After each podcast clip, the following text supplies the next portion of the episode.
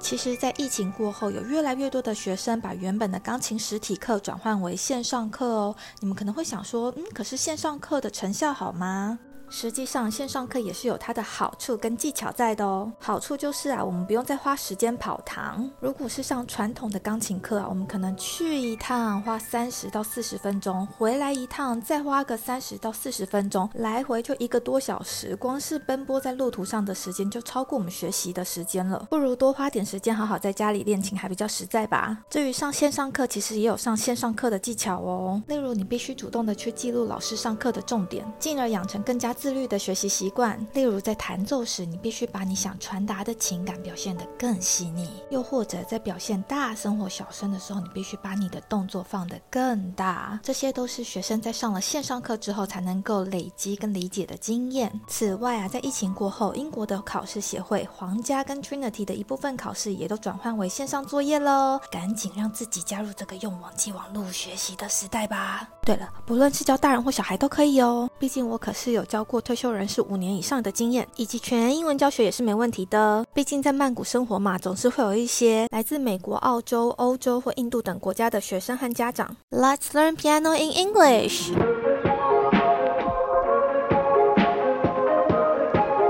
萨瓦迪卡，我是偏执太太。今天邀请到的来宾冰蹦拉是以旅游部落客起家的哦。目前他的 YouTube 频道里面，除了有分享旅游资讯之外，也有提到他的买房啊、赚钱还有减肥的经验。至于我跟他除了都认识也有之外，我们在台湾呢也都住在桃园的青浦哦。然后我们一样很爱钱，而且也很怕鬼，这都算是我们的共通点。让我们来欢迎冰蹦拉。嗨，大家好，我是冰蹦啦。哎，你是怎么从部落客然后转换成 YouTube 的？因为我看你 YouTube 做满。蛮久了，我真的做很久，因为我很喜欢拍影片。然后我以前拍的影片，不知道为什么大家都不想看。就是其实如果很早很早就追踪我的人，应该会知道，我除了在部落格里面写很多旅游的懒人包，就例如说，基本上你只要去世界各地玩，然后我有去的地方，看我的文章，看完之后，你就可以用一种很轻松又很懒惰，但是又很快乐的方式旅行。然后我每次出去的时候，我都会拍影片，就我想要记录生活，不然我太容易忘记。就我那时候剪了很多旅旅游影片都没有人看，可是你没有觉得要剪片很辛苦吗？剪片其实要花很久的时间呢。可是那个时候，我觉得我剪的是我旅行的一个回忆，加上那个时候不是主业啊，所以你会很开心的剪辑每一次。那我最后到 YouTube 变成比较偏向主要的职业，是因为我买了房子，然后我就很开心的回家拿了相机拍了一支，想要记录一下我买到我人人生中第一个房子很开心的心情。所以那一只反而完全没有脚本，然后完全没有想过。我就把它上传之后，就发现哇，刚好那个时候很多人有共鸣，在这个年纪有自己的房子，然后大家就开始看我的装潢的日记。接着就遇到了疫情，也不能出国，所以就是因祸得福的，从旅游部落客顺利的转型了。哦，所以你算是疫情前买的，哎，其实这样算很幸运，因为疫情前买的话，那时候算是没有那么贵嘛，因为疫情之后还有涨了一波。对我疫情前的青浦真的是，你什么时候在青浦住的？那我让我想一想，应该是也是住个三四年，有有一次疫情前就住了。啊，那你那时候应该要多买几间的，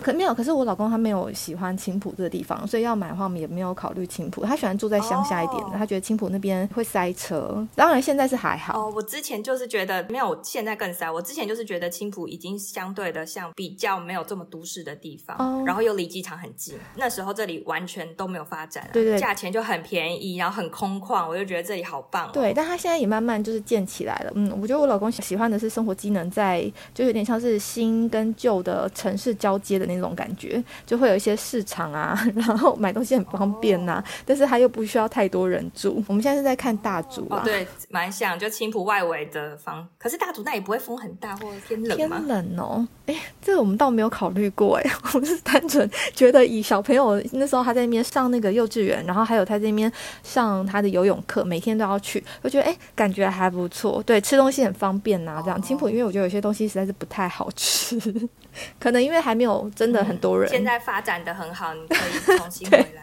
现在那边的话就比较好，不过我们还有时候吃东西还是会去大竹那边吃，比较便宜啦。那你买房啊，到现在你觉得做的比较对，或是比较错误的决定是什么？我觉得只有对的决定，哎，就是还好那个时候我有真的相信我自己有买房，因为我很知道这个房子是我自己要住的，所以例如说我一开始从台北市，我的生活圈在台北市嘛，然后信义区、大安区都买不起，然后我也真的很不喜欢城市那种很挤，例如说每个房子动距很近，房子很老很小，单价很高，这不是我想要的生活，所以我才慢慢的就是看看看看到桃园，然后我就觉得哇，青浦这个生活环境完全是我需要的，然后每一个房子的采光都很好，格局都很方正，就算大家都觉得怎么会有人要买这个地方，说真的，我大概二零一八年的时候看这里真的没有人要看的，但我的要求就是我很明确的列出了我想要离机场近、离高铁近、格局方正，我可以在家工作。我也问了很多的朋友，但是我就真的觉得，不管这里以后涨或跌，它就是符合我需求的房子，而且也是我买得起的房子。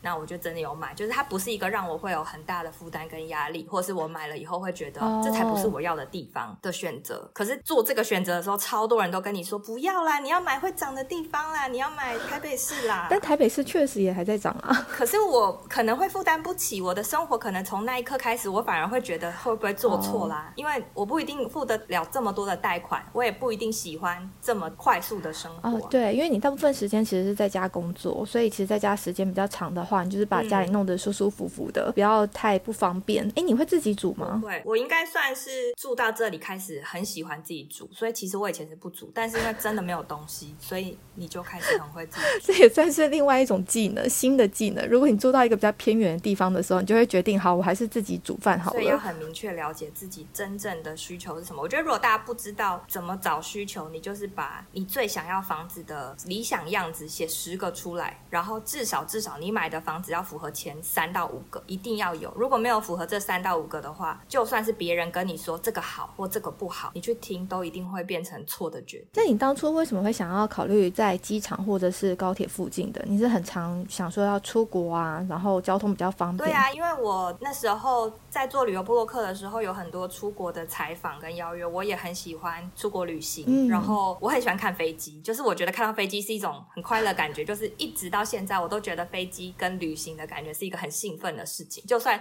我那个时候可能平均一个月会出国两到三次，我还是会觉得每次搭飞机都好好玩。然后出国只要看到飞机，每天只要从阳台看到飞机，我都觉得很疗愈，好快乐哦。然后因为我家在台中，所以我需要一个离高铁很近的地方，我觉得会是相对方便。哎，所以你在台中已经有地方住了？家里啊？可是你不是说你要跟你妈一起住吗？因为我那时候看你的 YouTube 上面有讲说你会跟你妈一起住，还是说只是偶尔？因为我们台中是租房子啊。哦，我在台中的时候是租房子，所以其实我最一开始本来想。要买的房子是想说，那我先买一个房子给我妈妈当我们的家。可是其实相相对之下，那个时候的考量是发现，哎，其实台中的房价也不低哦。对。那如果我台北的房租跟台中的房租相比，可能我的房租开销是比较高的。对。那我们就先选择买一间，就是刚好在青浦这个地方。因为我妈也很酷，她也还没有决定她之后要住哪里。她觉得只要是台湾，她都可以。也可能不是，就是可能哪天她想到想去住哪里，再换到那里也可以。所以我觉得他。给我这个观念也蛮好，就是我我也没有因为这样就觉得哦，我是哪里人，我就一定要住哪里，我在哪里长大，我就一定要在哪生活。所以也是因为这样，我现在其实就很频繁的看世界各地的房子，我就觉得换地方生活，或是很像地产大亨这样，每个地方都有房子，好像是一个很幸福的事情。对，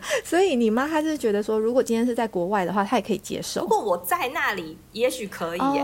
哇，哎，你妈好开明哦。我觉得她接受度算很高哎。对啊，那很棒。那她目前为止，你这间房子买到现在，他的感觉是什么？他喜欢。吗？他满意吗？你说我这一间房子吗？因为你知道，有时候妈妈有些会很爱嫌。他在我买的时候都没有来看过，我觉得他真的是很信任我。我有跟他说我一直在看，他也知道我一直在看。对。然后我最后就说我看了哪一间哦，然后给跟他说，他就很好笑，他就只有把我的格局图，就我想买的某几户的格局图给他算命的朋友说，那请问哪一个比较好？看完以后我买了之后，他好像到入错那一天他才来。哇！所以你有照他算命的结果去买吗？有，因为我问了好几个人，刚好。就是我买的这一户的位置是比较好的。所谓位置，你是说方向吗？对，大大家会看方位啊，然后看格局啊，然后看整个采光坐向啊，大格局。因为你台湾的房子这么大，说真的，你要怎么去看好风水的很难，你只能从里面挑一个相对比较好的就好了。我不会到很执着要改一个完美的风水。其实说真的，你的景气跟市场就是这样。如果你去改一个超级无敌好风水，你能赚的钱上限也不会多到哪里去。假设我今天是上班族，我不可能从月薪三万的上班族改了风水之后变月薪三百万吧？如果我不去兼职做副业的话，所以基本上还是要靠我努力啊。只要这个房子不要让我漏财生病，你这个观念其实健健康康的就赚大钱。有些人其实很信这个。但你要看你自己能有多少生意。假设我今天是做很大生意的，嗯那我风水好，我就是赚大单。可是假设我今天就是员工，然后我坚持不找其他外快，那我的薪水怎么会变高？不会因为我改风水就变高啊？那我还花那么多钱干嘛？就是看你怎么看待这件事情了。不过我觉得，我相信有一些大方向的话，因为我曾经有看过的房子是一开门然后就看到厨房，其实我是觉得有点奇怪。哦，这种真的就不行。对，因为基本上这种大部分人很害怕风水，有所以就什么呃门口看得到宫庙的，然后有一些木的，或是有一些水塔药罐煞，因为这个如果你也买，你会很难卖。哎、可是我跟你说，在泰国其实很多的房子，它是不是门口？它是就是，例如说你阳台对出去，看到那个窗外，它就是会有庙。然后呢，他们很多庙其实是在烧尸体的。啊对啊，因为他们有很多无名尸啊，那所以他们欸对啊，所以你会看到那些烟囱，你要看出去，然后有一些烟囱，而且其实很多房子都有，就像我们之前租的其中一间也 也是有，因为像长辈就会比较介意这件事情泰。国人介意吗？因为我有想在泰国买房子，我猜我要认真听这里。我猜泰国人相对没有那么介意，因为我那时候我的这一间呐、就现在住的这一间，就是有人从楼上跳下来，那我就正好一开门就是游泳池，他跳在游泳池上面，就是游泳池里整个游泳池沾满了血。好在那期间我刚好人在国外啦，所以我有问我朋友说，他们会忌讳这种比较像是算是闹鬼，也不是说真的闹在你家，但是他就是我一开门就看到嘛，他说基本上他们不会。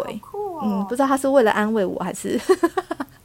华人的话就会啦，那如果我相信泰国人的话，可能他们就不会介意这些事情。哦因为我目前听到的还蛮多，不是只有我这一间 case，还有人说，而且是附近的 condo 也是有发生类似的事情，所以可能对他们来讲这比例有点高吧。子，我们如果去自产，我们会知道哪里有发生事情你。可能就要问，我觉得你就问房仲，就说，哎，这一栋有没有发生什么事情？如果你忌讳会不想要投资这样子的标的的话，你问，我相信他们应该是会讲啊哦。因为泰国也是我会很有兴趣在那里买房生活的地方。哦，真的、哦，那对啊，因为你其实之前蛮常来的，然后你有去看一些房子，对不对？那你对于曼谷的房地产你有什么看法？我觉得，嗯呃，我觉得对海外投资房地产来说、就是一样，就我所有买房的逻辑都是，因为我本身对房地产很有兴趣，嗯然后对我来说，房子就是一个安全感，所以不管在台湾或世界各地，说真的，买包包、珠宝跟车子来说，我真的更喜欢买房子，所以它不管是不是投资，对我来说都是一件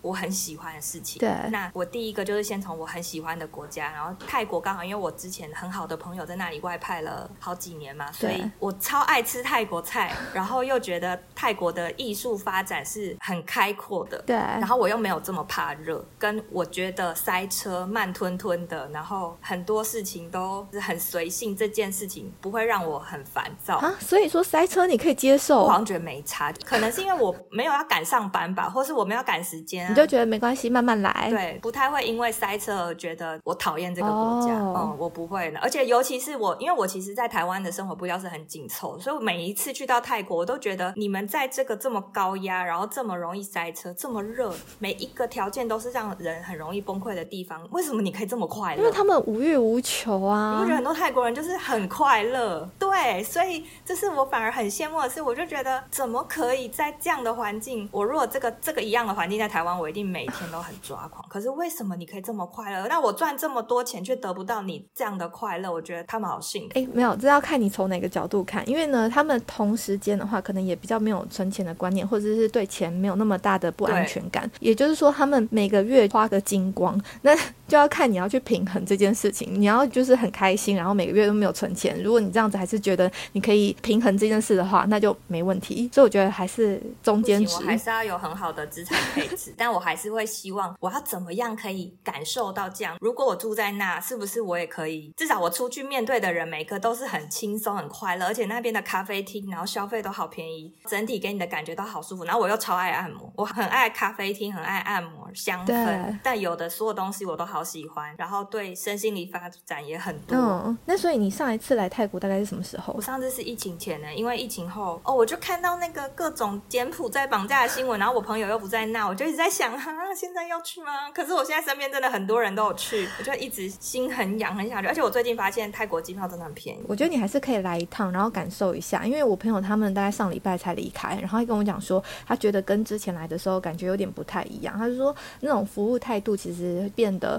比较，可以感觉他们出来比较有压力。那我觉得可能也是因为工资上涨，然后疫情之后，其实泰国整个物价也是上涨，最近应该是全世界都上涨了。那变成说他们的工作压力也变大了，或者是老板他不愿意用这么多的冗员，因为以前的话像是一间餐厅，他可能有七八个冗员就待在那边聊天、刷手机，对他们很常这样，然后很可爱，然后按摩按到睡着，我都觉得好好玩。也太夸张了，他按你按到睡着，可能真的很累吧。但我就觉得很酷，我就觉得嗯，你在台湾会因为这样而生气，可是你不知道为什么，你到了东南亚国家，你就被他们的那种乐天，跟他也没有觉得他这样不对，他就真的可能也表现出啊，我真的很累。你你就会很想笑出来，会觉得太酷了，我也想要这样对我老板，太好笑了。好，因为这样子，然后你就会觉得算算了算了，对不对？可能是因为观光客啊。如果我真的在那里工作，然后请假的员工，也许我会气死。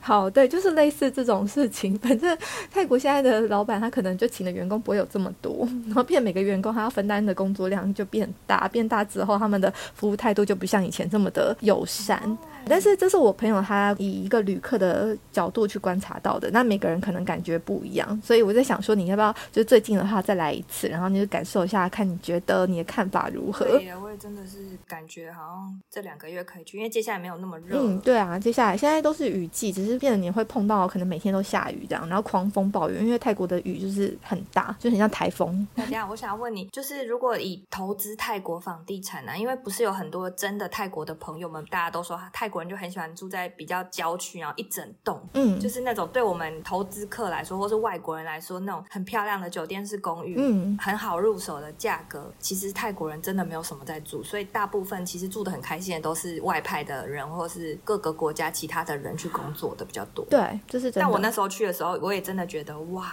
这个一样的房价，甚至台湾三分之一、二分之一的房价，泳池、公社整体都很好，然后每一个公寓的那个楼下管理都好好，对，他们的管理费也不贵。对啊。然后服务什么洗衣、轿车全帮你用。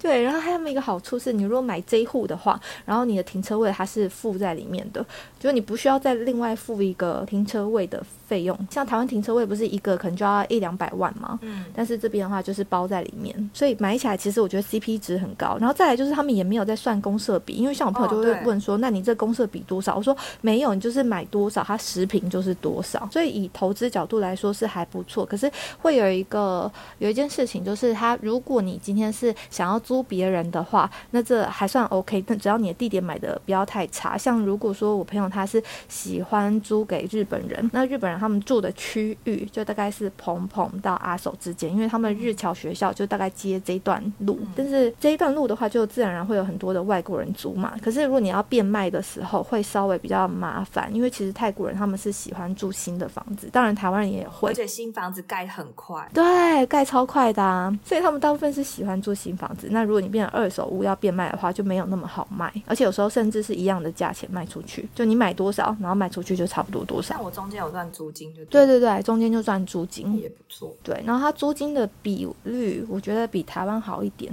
所以确实，如果你是希望说啊，反正就是投资，然后当赚租金的话，那我觉得可以考虑。泰国现在确实是我的海外首选。你还有在考虑什么国家？除了泰国以外，日本，因为这两。两个地方都是我自己会真的想去，我我应该不会买，我自己一年不会去超过。就是我想要买的地方，是我一年会至少去三次以上。哦，这合理呀，就是要一个自己喜欢去。我会很了解他，很常去。至少我知道那个房子未来就算赔钱、投资失败，我还是有一个地方可以住，然后它会是我未来真的搬去那里住的一个选择。所以日本你会想要看什么区域？其实觉得北海道很舒服哎。哦，哎，那也算是有点小乡下吧？对啊，乡下我不介意啊，但就北海道是一个哇，真的蛮适合养老。然后东西都好好吃哦的地方哦，对，去北海道还不错，只是离台湾是不是搭飞机有点距离？哇，也是三个多小时、四小时，跟对啊，跟泰国差不多。也对哈，是一个很极端的地方哎，一个很干，然后凉凉的，然后一个热 黏黏，然后一个很有制度，然后一个很随性。但是我可以理解你想要去日本的感觉啊，因为像我的话，我也会觉得哇，日本很不错。但是我考虑到的是像冲绳，因为我就觉得它离台湾很近，那时候搭飞机好像才一个小时多左右。我想说，哇塞，离台湾超近的。它只是把语言变成日文，但是习惯什么很像。可是没有要看你喜欢什么地方。但如果生活丰富度来说，我觉得泰国的丰富度真的很好。你是说夜生活的部分吗？什么都有啊，就是你想要玩的什么都有。就假设我今天真的就像叶游那样子，他那时候也是激起我一个想要去曼谷自产的想法，就是对我生活开销相对都比台湾低一点。但我觉得现在真的差不多了，疫情后真的开销差不多。可是我整体的开销降低，然后我的收入方式只需要网络就可以做。可是在这边我可以一样吃喝玩乐什么都有，然后还有世界各地的东西餐点酒，它相对是更开阔的国家。对，然后也觉得有一种 chill chill 的感觉，不会觉得很紧凑。嗯，然后转机去各地玩又便宜，又大城市。对，或者是你可以向他选择比较偏远的地方啊。只是我觉得，呃，如果说今天住苏梅或普吉岛也都蛮贵的啦，消费起来。清迈其实也不错。对，清迈就很便宜。清迈我也好喜欢，我觉得那边就是我超喜欢的，因为实在是太便宜了。但如果买在清迈，哇，我到底要租给谁？哦，那就没人了。对啊，如果买在清迈的话，我真的只能养老哎。那我可能就不买了，我就直接去那长租，搞不好租金都很便宜。因为我记得清迈月租金都超级便宜。因为就供需的问题啊，它可能没有那么多需求，但是它那边的生活物价就真的很便宜。如果你真的是想要提早退休，然后找一个地方落脚的话，可是我觉得其实因为泰国那时候也有退休签证嘛，只是就是例如说你的年纪到一定年纪就可以申请退休签证。我想说，天啊，他们都没有考虑到这边医疗嘛？因为我必须说，这边的医疗真是会让我吓死。所以他可能觉得 大家都来也没差吧？对国家来说，只要有人愿意来都很棒，而且要来退休的钱也比较多吧？哦，你说有钱可以投资他们国家之类的，搞不好他一去觉得太气了，我开医院吧。这么帅气！为了要让我自己能用，我来开医院吧。哎，可是我有一些外派在泰国的朋友，他们在那里生小孩跟医疗，他们说那边的医院很好，哎，还是他也是贫富差距很大。就是如果你是好的医院，因为他们都申请保险，都是那种单人房，然后弄很好。对，可是像我去年头脑开刀嘛，因为我那时候整个脑动脉瘤破裂，我跟他讲说，我如果要开刀，我要飞回台湾。他说不行，这样已经不能飞了，还必须在泰国动刀。那他是一整个 team，那他其实那已经是很好的医院了。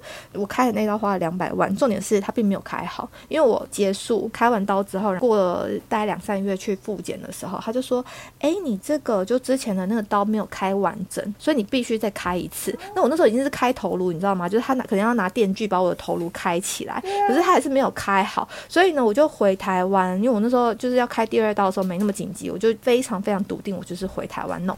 嗯，那时候台大跟长庚的医生说：“哦，这是因为你那时候在泰国开的时候，他们把头颅合起来之前没有去做。”一个确认说这一刀有开好，开好了他才把它合起来，他没有做这动作。这我是蛮可理解，因为如果他的风土民情跟他们的人做事就是这么刷身的话，医疗这个真的是。可是其实欧美国家跟很多地方是不是真的也都这样？我觉得台湾的医疗真的也是很好。对啊，就是台湾的医疗超棒的，超厉害的。如果这样相较之下，所以我就是觉得，如果真的退休的话，就肯定要考虑到一下医疗的部分。虽然我有想过说退休，可能最后就是选花莲。死不离开 也是可以，花莲也是一个好去处。你有一些建议能够给，例如说今天是想要买房或是想要租房的听众朋友们、太奶们一些建议吗？就一样，很明确知道你自己要的需求是什么。然后我最初期会从租房改到真的觉得哦，好像该买。是你其实可以在看你租房子的时候，因为一开始一定是租房子嘛。而且我觉得多租房子其实对未来买房的那个失败后悔率会降低非常多。像我这一间房子是因为我前面住了超多的。就是我租了各种房子，而且我在真的要买的前一年，我有一整年的时间都用 Airbnb 把我想要买的房子全部住过。你可以从 Airbnb，我觉得这个这个方法很聪明，然后成本很低。我那时候很常出国，所以我回来台湾的时间不多，那我就干脆退租。然后我可能有时候回来台湾只会住一个礼拜，我就去找 BNB，然后我就特别选，因为我不想要浪费我这个房租。对，尽管它很贵，我就选我很想买的房子。如果我很想买的房子刚好有房子可以出租，或是附近隔壁也可以。对。我就租它离它最近，所所以我可以住在那里，感觉一下我住在这里会什么样子，或是我会去看我想住的格局是什么。例如说，呃，我可能有时候很梦想中，我想要有顶楼小阳台，你知道看韩剧，我就跑去找那种类似顶家的。然后有时候想要住小套房，想说有时候小套房不是很好入手，我就开始狂住不同小套房。那我就天觉得天哪，不行，太小了，你煮一个菜全部都是烟。然后想要有浴缸的，我就去找有浴缸，找按摩浴缸，然后找各种住，然后就发现哦，浴缸太大，很浪费水，要放很久的水，很难清。然后我喜欢各种模式，我就到处住。所以我把我所有想住的都住完之后，很多就会有梦想破灭啊。然后了解现实的地方，然后我就把清单一个一个写下来。然后我每一次要租房子的时候，你那个五九一拉到最底下，你知道它拉到最底下的时候会显示一个，如果你要买房子的话，要准备多少头款，然后月还款多少钱。所以我就会看上面，假设房租是两万五，然后底下月还款是两万八，我就想说才差三千块，为什么我要帮他找房贷？但是如果你想要住的地方，假设如果你在网上，你可能开始看七八十平、一两百平的时候，对，你就会发现你的月租金可能是十万，可是你月还款也有可能是二十万，那你就是租房子啊。对，没错。看你想要的地方的价钱差多少，然后你想要的东西是什么。然后如果你都还没有住过很多房子，还没有体验过人生，就先不要买，除非你不介意这个钱，或是呃你真的地点超级好，那当然没问题。但地点很好也是有其他的考量啊，例如说特别吵啊等等的。不一定啊，如果你搞不好在一零一旁边有一个房子，然后价格很好、很破旧，你还是要赶快买。在台湾就很特别，因为你不一定要自己住吧。但是那个这个是机会，就是有些人会特别去找这种房。像我有一阵子很有兴趣的时候，我也专门会去找，例如说可能要都更的房子，可能它真的很旧很旧，或是价格很好，然后有人会长期租他的房子。其实你真的去问房仲，有些你跟他培养久一点的关系的时候，会有很多很奇怪的房子，不一定是你自己要住，但是很好投资，但是是蛮好买的。你听完之后，你就会觉得。那我如果租到这种，我不就很可怕？所以我就觉得，我的天哪，不行，租房 有时候真的是很难讲。可能你的角度用租的，还是用自己自住的，切入点就会不一样。所以你要先确定好，说要买的话，前面要先租多一点不一样的房子，去试住看看。多租房子绝对是最好的。然后 B N B 很好用，因为你可以只住两天三天，等于你其实你一开始会觉得好像多花钱，但其实如果你认真密集的住下来，你再怎么花都不会花到十万。万块去体验这些人生，但是你买错一个房子，赔的就是一两千万。没错，想想有没有觉得，其实这这个钱很值得投资？然后我在路上也是，每次看到建案，然后我传单都一定会拿。看到建案广告，我就会马上搜五九一，看多少钱，格局怎么样。然后我每一次看的时候，我就马上在头脑中快速想一遍，这是我要的吗？不要的。然后我还会用 Notion 做表格。我每次看房都做表格，好认真哦。可是因为这很快啊，它就是你看完回来记录一下东西。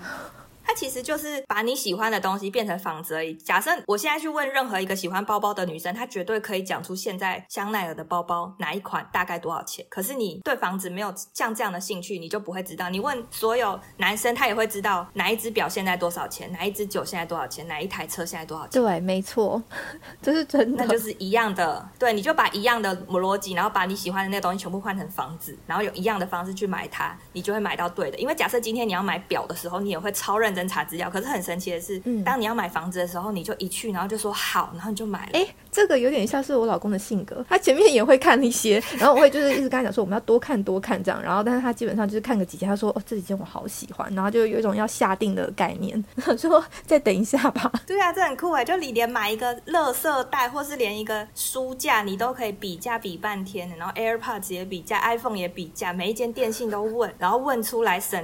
三千块，可是你房子都没有问，然后落差可能杀价前后差三五十万。对，没错。好，我觉得你这个概念很好。反正前面呢要先做多一点的功课，不管是实际上去住，或者是像你一样，就是多拿传单，然后在脑中想一遍，说哦这样子的房贷我还不还得起，或者是这样的房贷我之后买了会不会后悔？先把这些想清楚之后，然后最后再做一个购买的动作、挑选的动作，这样子比较容易知道自己到底要什么。哎，其实有点像是找伴侣，我觉得就是。年轻的时候多交些男朋友，才不会嫁错老公。对，你不会知道哪一个是最好的，但是你会知道哪一个不要。没错，对我不要找这一种老公，我不会找这一种男友，就跟我不会找没有阳台的房子，或是我不会找没有对外窗的厕所。你至少都知道你不要什么，先知道不要，才能够比较知道自己要的是什么。如果喜欢今天节目内容的朋友，请别吝于把我们的节目分享给身边的朋友，并且我要呼吁一个好消息：最近发现 Line 有一个社群功能，性质感觉跟粉丝专业不太一样。因为我自己其实很讨厌粉专这个愚蠢的功能。总之，这个开放的社群跟听众的互动性比较高，于是我打算决定利用这个 Line 社群，让大家一起参与这个节目的狗戏三，例如说投票表决。标题要下哪一个？还有要问接下来受访者哪一些问题呢？啊，有兴趣的大家可以直接在 Line 上面搜寻“偏执太太 Podcast”。偏执太太这个节目主要是邀请来自四面八方的海外人士聊聊移居生活或者分享留学经验。如果有想要知道更多这方面资讯的，就请直接加入这个社群吧。有机会邀请到看你想要问哪个国家资讯的来宾，我就会像是一个媒。媒婆一样帮你完成你想要了解的问题，然后因为进入偏执台台这个 Line 社群需要等我的同意才能正式进入。那有时候我人在教课，平均每天看 Line 的次数就大概一两次而已。就请大家在送出邀请之后，有耐心的等我同意你加入哦。